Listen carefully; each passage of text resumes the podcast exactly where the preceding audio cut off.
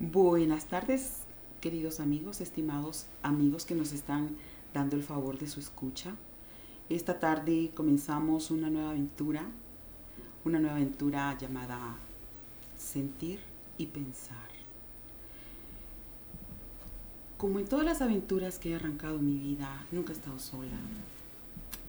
Eh, siempre he tenido una compañera, pues en esta aventura tampoco voy a estar sola. Tengo una compañera.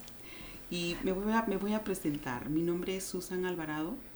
Soy psicóloga, soy psicopedagoga y trabajo como directora en un centro educativo, Centro Educativo SET. Eh, también quiero presentarles a mi compañera de fórmula, Leslie. Bienvenida. Es un gusto tenerte acá. Em, Gracias, Susan. Estamos súper felices y súper emocionadas arrancando Demasiado. esta aventura.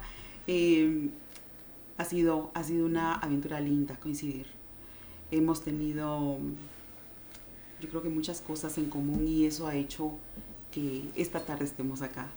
Espero que esta aventura sea muy larga y muy provechosa, donde vamos a aprender muchísimas cosas. Vamos a compartir con todos ustedes muchísimas cosas. Así es, Susan, muchas gracias por la presentación. Buenas tardes a todos, mi nombre es Leslie de León, yo soy comunicadora social, fui en algún tiempo periodista y actualmente soy gerente administrativo de SET Centro Educativo, una experiencia totalmente diferente.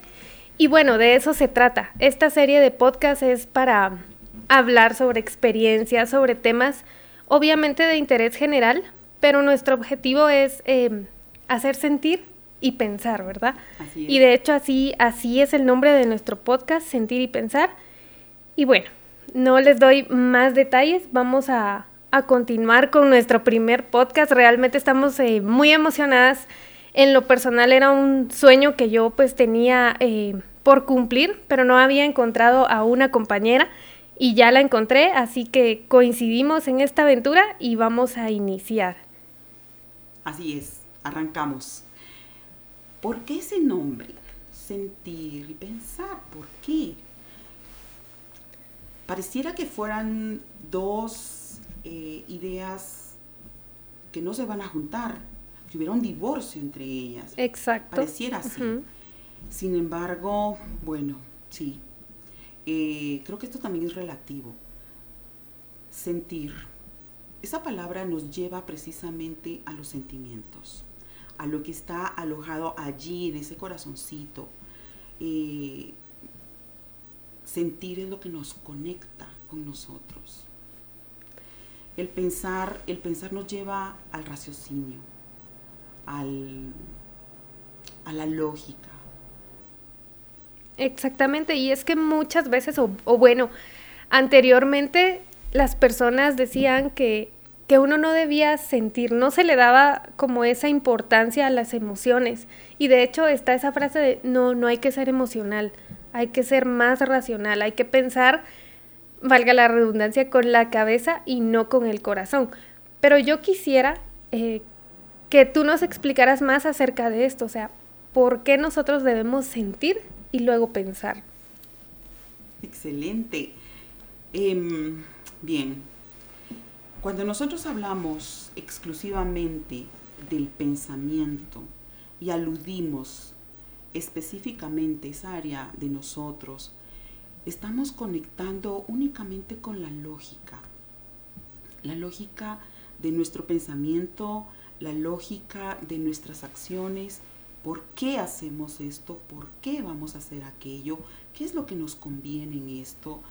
Claro. Em, sin embargo, el sentimiento, esa conexión que nos lleva a lo más profundo que nosotros tenemos dentro de nosotros, nos permite anclar de una manera positiva todo lo que nosotros vamos a hacer.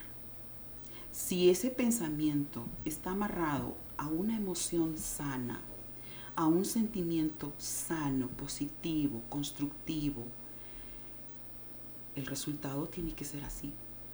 Si nosotros vamos a arrancar un proyecto, sea cual sea, inclusive, estamos hablando inclusive de, arrancar una dieta. Claro. Em, si únicamente la dejamos a nivel de pensamiento, o sea, yo sé que tengo que bajar de peso, yo sé que tengo que comer saludable, yo sé que tengo que cuidarme en ese sentido. Yo creo que eso lo sabemos todos. Claro, o sea, hay una parte de razón. Exacto. Si nosotros arrancamos una dieta y la dejamos únicamente en esa razón, ¿tú crees, Leslie, que lo que nosotros hagamos en ese momento o a partir de allí vaya realmente a ser algo significativo? Algo que vaya a tener un impacto. Sí. Considero de que si uno no siente las cosas, las cosas no suceden. Creo, bueno, pongo este ejemplo, ¿verdad? Dicen que cuando uno elige una carrera universitaria debe sentir la vocación. Así. Pero sucede que, que, y pasa mucho, ¿no? Que uno elige la carrera porque el papá sí lo decidió, porque a la mamá pues eh, le gusta que su hijo sea médico, que sea abogado, o simplemente es una moda, ¿verdad? Como, ah, como mi amigo estudió odontología, yo también, pero realmente qué es lo que yo siento.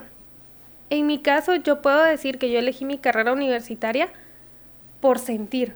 Yo quería expresar, quería hablar, quería escribir, y era algo que yo decía, quiero expresar mis sentimientos a través de la escritura, a través de, de hablar, como ahorita. Y elegí mi carrera en base a eso, en base a sentir no a pensar, porque si hubiese sido a pensar, créanme que yo tal vez sería abogada o sería odontóloga, pero quizás no sería feliz. Esa es la conclusión. Claro, y, es lo que, lo que te estaba diciendo hace un momento. Si nosotros vamos a arrancar un proyecto, sea cual sea ese proyecto, pero lo vamos a fincar en, en un proceso de pensamiento, de lógica, de que me conviene hacerlo, y pongo eh, la dieta como, como algo, como un ejemplo muy cotidiano. Ajá. Mm, hacer ejercicio es otro, es otro ejemplo muy cotidiano. Todo el mundo quiere estar bien, todo el mundo quiere estar saludable, todo el mundo tiene que hacer ejercicio y eso lo sabemos. Lógicamente lo entendemos perfectamente. Sin embargo, ¿por qué las dietas no cuajan? Exacto. Y, y ese es otro punto de sentir, porque el ejercicio, las dietas, son para sentirme saludable, no para verme bien en un espejo, que muchos al final eso es lo que buscan, sentirse bien con lo que, con lo que están viendo, pero más que eso, verse hacia los demás, ¿verdad? Cómo los demás lo, los ven y eso los, los hace feliz, ¿verdad? Sí, pero tiene que haber esa conexión, porque si nos quedamos como te decía, en el área eh, lógica, no va a haber un éxito en el proyecto que arranquemos. Va a ser muy difícil la realización. Entonces, tiene que haber ese anclaje emocional que me lleve a un sentimiento que sea sano, que sea productivo, que sea, eh, que sea mi catapulta para lograr aquello que yo quiero. Claro, el empuje para... El empuje. Entonces, sentir es diferente de pensar, sí. Hay dos cosas diferentes acá. Como te decía, el, pensamiento se queda únicamente a nivel del razonamiento, de la lógica. Pero el sentimiento, ese, ese es el que está amarrado a nuestras emociones, a nuestros sentimientos. Em, emociones. Podemos hablar de, de emociones básicas, primarias y de emociones secundarias. Okay. En las emociones primarias. Eso es interesante, no sabía que había clasificación en las emociones. Oh, sí, claro, hay. Bueno, el ser humano todo lo clasifica y dentro de todo, pues también las emociones fueron clasificadas. Eh, están las primarias. En las primarias encontramos los sentimientos, las emociones puras. Estamos hablando del enojo, estamos hablando de la tristeza, de la alegría. Y la cuarta emoción es em, la ira. La ira. Sí. Ok. Eh, sí. La clasificación de las emociones, las, em, las, emociones primarias, están en el miedo, uh el enojo, la alegría y la tristeza. Cuando decimos clasificaciones primarias, ¿a qué nos referimos? ¿De mayor impacto, de mayor fuerza o en qué se basa? Ok. Estas emociones primarias son las más puras, diría yo. Las tenemos todos los seres humanos, todos. Eh, desde chiquititos. Nosotros vemos a nuestros bebés eh, manifestando su enojo, manifestando su Mm. alegría, inclusive hasta el miedo. Manifestando em, su alegría también. Ahora, ¿de dónde viene la subclasificación? Exacto. ¿Por qué hay una subclasificación en esto? Bien, ¿has escuchado de ansiedad, de angustia, de depresión? Sí, y creo justo que, que tocaste el tema que son términos que hasta ahora están surgiendo. Eh, decir, ella es una persona ansiosa. Son términos que antes quizá no se tocaban. Exacto. Antes hablábamos de emociones puras. Tú te enojabas y bueno, aprendíamos a soltar la emoción. Exacto. Ahora, ah no, ahora nuestra emoción de enojo evoluciona y se convierte en ira. La ira es algo incontrolable. Una persona iracunda puede sacar un arma y terminar con la vida de otra. Exacto, ya estamos eh, combinando un, algo físico con algo mental también. Sí, y, y es que aquí es donde la emoción deja de ser esa emoción primaria y deja de, de tener el, el- el primer objetivo que tendría la emoción y se convierte en algo secundario incontrolable. ¿Y qué sucede, eh, Susan, con las personas que reprimen sus sentimientos? ¿Cómo podríamos describir a una persona que no expresa, que no habla, que, que no llora incluso, que no sonríe? ¿Qué pasa con esas personas? Esto, esto es bastante complejo porque mm, pues somos seres emocionales que piensan. Exacto. Eso dice la neurociencia en la actualidad. Antes decía que éramos seres racionales que sentían. Ahora eh, se ha demostrado lo contrario. Somos seres emocionales que razonan. ¿Qué sucede entonces cuando yo dejo de, de- de expresar, dejo de sentir y comienzo a racionalizar todo? Ah, pues en primer lugar me enfermo. Claro. Me enfermo porque si yo soy un ser de emociones y no las conecto, porque me frustra, porque no las puedo manejar, porque me causan mucho estrés y normalmente así sucede, es el estrés. Eso me estresa demasiado. Entonces prefiero pensar lógicamente y actuar lógicamente porque es más fácil decir que uno más uno es dos. Y se acabó, ahí no tienes conflicto. Y es que muchas personas dicen, no, yo no quiero demostrar debilidad. Piensan que expresar o dar a conocer sus emociones las hace una, una persona débil. Yo recuerdo, y ay no, ahorita me da un poco de vergüenza recordarlo, pero fue algo que me sucedió. Y fue cuando yo tuve una, mi primera relación amorosa, ¿no? Entonces yo recuerdo que termin- terminé con la persona y yo lloraba mucho, lloraba mucho. Y todos me decían como ya, porque a cada persona que veía yo le contaba, y es que me pasó esto, y es que... Y todos era como ya, Leslie, ya nos cansaste, ¿verdad? Ya, deja de, de contar.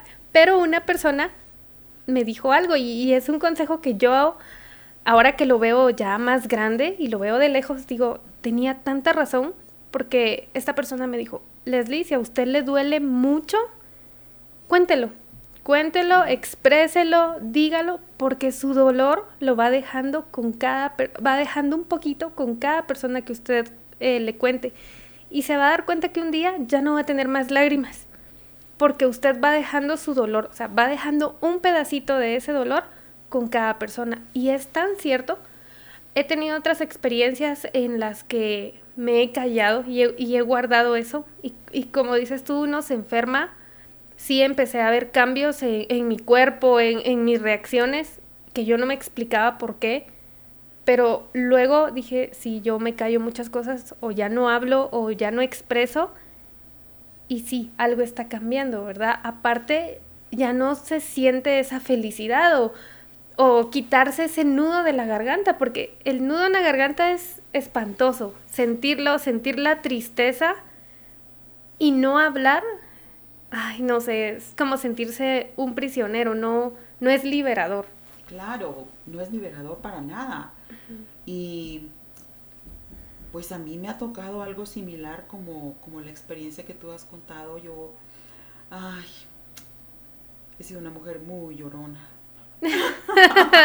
bueno, ya de por sí a las mujeres nos dicen lloronas, entonces creo que no hay ningún problema. he sido muy llorona, yo, yo he llorado muchas veces y por muchas cosas, pero el conectar con, mis emociones, el no reprimirlas, el sacarlas en forma de lágrimas, me ha ayudado. Me ha ayudado mucho a procesar la tristeza, la frustración, el enojo. Claro. Y el procesar esas emociones eh, pues no ha, no ha permitido, o si ha habido, ha sido algo controlable desde el punto de vista mío, es que, por ejemplo, si, estoy, si he estado muy triste y lloro y lo cuento, pues mi tristeza no va a evolucionar a una depresión. Exacto. Y que una depresión es peor. Mucho peor. Hay unos memes que dan risa, porque dan risa, pero realmente quien no lo ha vivido no lo entiende, cuando dicen, ay, quiero adelgazar y, necesito una, una em, decepción amorosa. Pero es tan cierto, cuando la depresión es demasiado fuerte, uno deja de comer, uno deja de hablar, incluso de, básicamente uno deja de vivir y esa tristeza se apodera tanto de nosotros que no nos permite ver más allá de lo que tenemos enfrente. Nos, nos frustramos solamente con lo que está sucediendo, mas no nos da el valor de levantarnos y decir, bueno, eh, sí estoy triste, me sucedió esto, pero lo dejo atrás y hoy decido avanzar. Así es. Entonces, si nosotros controlamos o gestionamos, mejor dicho, de una manera positiva mi enojo, mi tristeza, mi alegría inclusive, pues esto no va a evolucionar a una emoción negativa, destructiva. La, el miedo, el miedo lo tenemos que gestionar, el miedo nos, nos inhibe de hacer muchas cosas, nos mantiene atados a algo, a una zona de confort. No salir de nuestra zona de confort es perdernos del mundo. Hay un mundo fuera, ahí en la puerta, esperándonos. Y, quiere hombres y mujeres luchadoras, luchadores, que se arriesguen en cada, en cada paso que dan. Y, y eso tiene que manejarse de esa manera. Si no lo logramos hacer, si ese ser emocional mío está siendo sujetado por el ser racional, el que dice, no, no salgas, el que llora es, es em, no es fuerte. El llorar es de cobardes. Y eso es mucho para los hombres. Sí, el sexo eh, eh, es el sexo masculino. Siento que es uno de los más este, em, cuestionados. Exacto. Más reprimidos. Más reprimidos. No podemos permitirles a nuestros hijos desde chiquitos llorar porque inmediatamente les decimos, hey, no llores, los hombres no lloran. Exacto. Es como enseñarle a las mujeres, ah, sí, tú eres una mujercita, puedes llorar todo lo que quieras. Entonces aprendemos a llorar y a soltar y a soltar. Y de hecho eso... Y aprendemos a ser como, de cierto punto, débiles. O sea, nos hacen débiles porque nos hacen pensar que necesitamos una figura que nos proteja. Sí, sí, nos, nos, nos educan. Exacto. Para buscar una figura que sea más fuerte, que no llore, que lleve el control de las cosas. Pero no nos enseñan a que nosotras también podemos hacer eso. Pero creo que nos estamos mudando a otro sí, tema. eso será en otro podcast. Eso será en otro podcast, exactamente. Sí. Entonces, regresando y conectando nuevamente con estas emociones, lo mejor que podemos hacer con nuestros hijos es enseñarles a gestionar las emociones. Si un hijo tiene un enojo, que conecte con el enojo. ¿Por qué se siente enojado? Pero no es racionalizando ese enojo. Es que conecte con su enojo y lo exprese, lo verbalice. Como tú lo dijiste hace un momento, si yo verbalizo mi emoción, su impacto disminuye y lo controlo. Exacto. Sea este miedo, sea tristeza, el enojo y la alegría inclusive. Ahora, la alegría, ¿en qué, ¿en qué se podría transformar la alegría? ¿Has escuchado de la manía? No. Ok. Eh, la manía es una entidad clínica, existe. Ujú. La, ima- la manía, la hipomanía. eh, de hecho, ¿has escuchado del trastorno bipolar? Eh, algo, no completamente, pero sí es una persona que pues maneja diferentes emociones. Exacto. Es una persona que no controla sus emociones, su emocionalidad, y inmediatamente cambia de un estado eh, de alegría a un estado de tristeza. Por eso se llama bipolar, porque mantiene los polos y, y muy, muy a, a flor de piel. Entonces, si una alegría no es controlada desde el inicio, puede evolucionar en una manía. Puede evolucionar en una manía. Eh, claro, no únicamente la alegría, estamos hablando de tristeza que se va con, con angustia, con ansiedad. Eh, hablábamos de la tristeza que se nos va con, con depresión. Y el enojo, que yo creo que la parte más fuerte es aquí la frustración y la ira.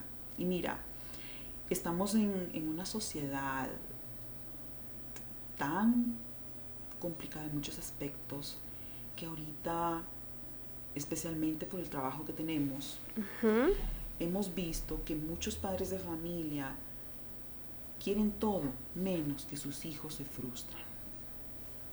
Sí, eso es muy asertivo porque la, la generación de ahora es como, bueno, no sé cómo expresarlo, pero cuidan más sus emociones, cómo el niño se siente. Y nosotras que estamos en, en la rama educativa nos damos cuenta en el día a día, ¿verdad? A veces se acerca una mamá y, mire, es que mi hijo se frustró porque no pudo ingresar a la plataforma, por ejemplo, algo tan sencillo. O mi hijo ya no quiere asistir, eso, eso sucedía cuando estábamos eh, presenciales, ¿verdad? Mi hijo ya no quiere mm, asistir a clases porque le hacen bullying.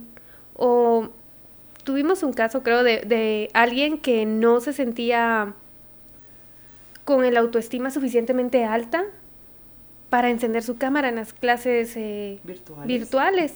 Entonces las emociones ahora de, de esta nueva generación son muy intensas.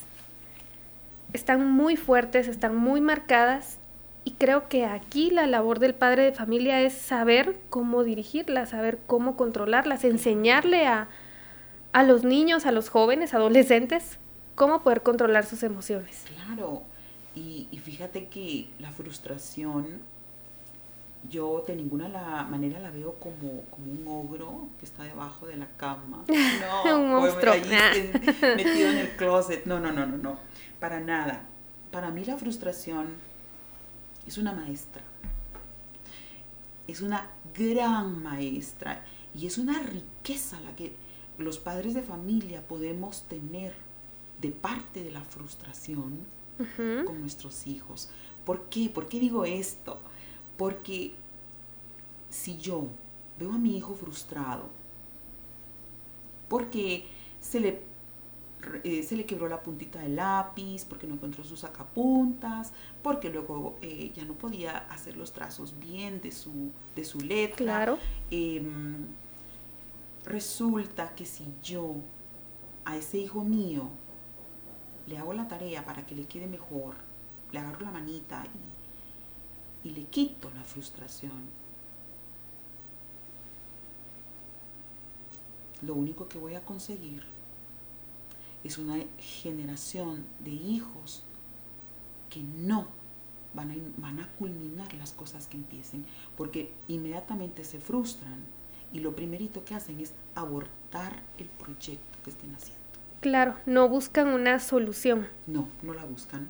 No la buscan, no la promueven. Y fíjate, toda solución, Leslie, toda, implica trabajo. ¿Quién dijo que la vida era fácil? Por Dios. ¿quién? A ver, las abuelitas que están escuchándonos, seguro que están diciendo, sí, es cierto. La vida no es fácil. Y nosotros les estamos enseñando a nuestros hijos que no se frustren. ¿Qué van a hacer cuando sean adolescentes? ¿Qué van a hacer cuando sean adultos? Y lo estamos viendo con los millennials. Exacto. La famosa generación de cristal. Ese término tan... Ese término creo que es el, el que más se adapta, no, la, no tanto la generación millennial, porque ellos son los padres. Los hijos son, pertenecen a la generación de cristal. ¿Por qué de cristal? Porque se pueden romper con cualquier cosa. Y la frustración está ahí, ahí. Y si nosotros se las quitamos del camino y los dejamos eh, sin, sin, esa gran maestra, uh -huh. pues ¿qué vamos a lograr? Continuamos hablando de las frustraciones. Yo quisiera saber por qué la frustración es una maestra. Excelente pregunta, Leslie. Esa quería yo hace rato, pero bueno. La frustración, ¿por qué es una maestra? Si yo dejo que mi hijo se frustre, en primer lugar, no se va a dar por vencido. Claro. Le voy a enseñar a que sea perseverante. En segundo lugar, a que sea constante. No importa que si al principio le salió mal, no importa en la siguiente te va a salir mejor, y en la siguiente te va a salir mejor, y en la siguiente te va a salir mejor. Sí. Y, y les enseñamos a creer en ellos. Uh -huh. y, y, la confianza cuarta, en sí mismo. Confianza. Y la cuarta, disciplina. Les enseñamos a ser disciplinados. Perseverantes también. Entonces, ¿qué tienen nuestras generaciones de ahora, las generaciones de cristal? Por Dios. A estos mis niños les falta constancia, les falta perseverancia, les falta eh, disciplina en el trabajo. Eh, hoy, hoy precisamente estaba hablando con mis estudiantes de, de bachillerato. Ajá. Eh, estábamos hablando sobre la manera de estudiar. Y les hacía el comentario que hasta a mí, que yo no soy una mamá millennial, se me hace difícil sentarme a trabajar si tengo tres dispositivos enfrente. ¿Por qué? Claro. Y si tengo mis dos dispositivos con, eh, con todas sus notificaciones activas, Dios mío, yo ya no paro. yo ya no paro y no me puedo enfocar en nada. Exacto, porque, y es que ya estamos dependiendo mucho de eso. Y eh, entra una notificación y yo ya la quiero ver, me distrae, realmente me distrae de lo que estoy haciendo, de mi entorno. Totalmente, totalmente. Entonces, ¿qué pasa con nuestros niños? Están muy dispersos. Actualmente, nuestros niños y nuestros jóvenes están muy dispersos. Y ya no solo ellos, también los padres de esos chicos, toda la generación millennial que está ahí. Porque tenemos un dispositivo, dos dispositivos, encima un iPad o una tablet, luego pues una PC o, o un iMac o lo que sea, pero, ah, y las consolas de, de videojuego, y luego los Smart TV, que todos tienen notificaciones, todos están conectados al mismo lugar, y, y, y bueno, ya no únicamente tenemos una cuenta en algo, no, tenemos muchas cuentas en muchas estas redes sociales. Estamos en todos lados. En todos lados y en todas partes recibimos notificaciones. ¿Y qué hace eso? Dispersar nuestra atención, dispersar nuestra concentración, llenarnos de muchas cosas que no necesitamos. Mucha información que no realmente no nos es útil. No nos es útil. Y fíjate, algo, algo muy importante, Leslie. Em, si tú quieres aprender algo, vas y con un clic tienes todo allí. Es que tenemos un mundo. Todo lo tienes Exacto. allí. Entonces, tienes tutoriales hasta de, todo lo que te hasta de, cómo ser feliz. De todo. sí. Entonces, yo, yo pienso que la, la, la información ya no es un tabú. Ahorita el tabú es enseñarle a nuestras generaciones a ser productivos, a ser constantes, a ser perseverantes, a ser disciplinados. Y entonces, ¿por qué sentir y pensar? Llegamos a la conclusión. Sí, y estamos aterrizando. Estamos llegando a la conclusión. ¿Por qué sentir y pensar? Porque si yo gestiono mis emociones de forma adecuada, tengo el 50% del camino recorrido. Y el otro 50% me lo va a pensar. Exacto, es, es un balance al final. sentir y pensar, emociones y lo racional. Yo creo que a lo largo de nuestra vida, em, bueno, pasamos por diferentes situaciones que nos hacen sentir y luego nos hacen pensar. ¿Por qué primero sentir? Eh, cuando comenzamos a vivir ya la adolescencia, que es donde empiezan ya algunos conflictos, luego la juventud, que en la juventud se experimentan por primera vez varias cosas, varias situaciones en, en las que uno aprende y yo creo a veces las personas dicen, es que ¿por qué a mí?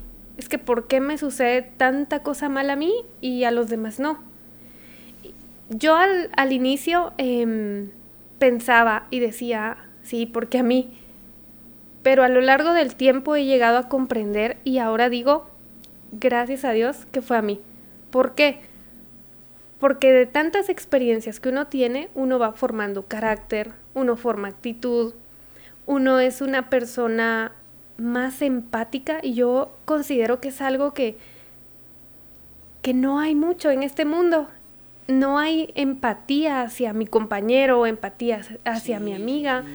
Y eso nos hace seres que sentimos, sentimos la tristeza que está pasando mi amigo, llegamos a comprender y eso de cierto modo nos hace personas capaces eh, de enfrentar cualquier situación de la vida, porque cada experiencia le va restando dolor.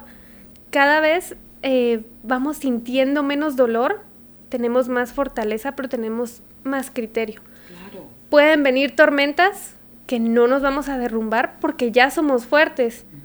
Así que si alguien que nos está escuchando está pasando por situaciones difíciles, complicadas, siente un nudo en la garganta o simplemente un dolor en el corazón, créame que no ha sido la única o no es el único y dele gracias a Dios, a la vida, al destino por tener esas experiencias, porque quizá hoy esté triste o se sienta mal, pero créame que mañana va a ser mejor. Como dice esa frase, el sol vuelve a brillar y lo hace de una manera espectacular. Así que esperamos que este podcast ayude, contribuya a, a las emociones, a sentirnos plenos, a sentirnos felices y saber que las experiencias nunca van a terminar. Siempre vamos a tener una experiencia nueva, solo que la diferencia es que vamos a saber afrontarla. Así es, Leslie.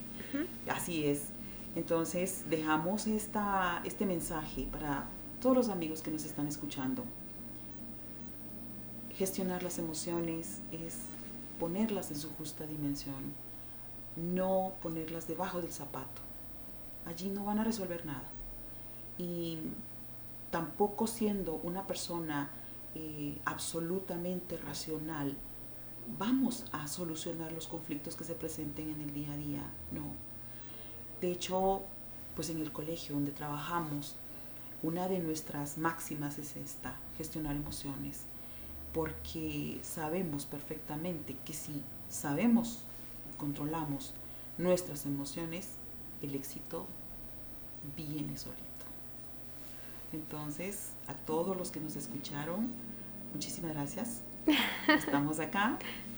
Sí. Esperamos sus sugerencias y esperamos que les haya gustado este programa. Así es, muchas gracias a todos los que nos escucharon. Realmente nos sentimos muy contentas. Perdonen ahí si tenemos una falla técnica, pero es nuestro primer podcast, así que esperamos seguir grabando más.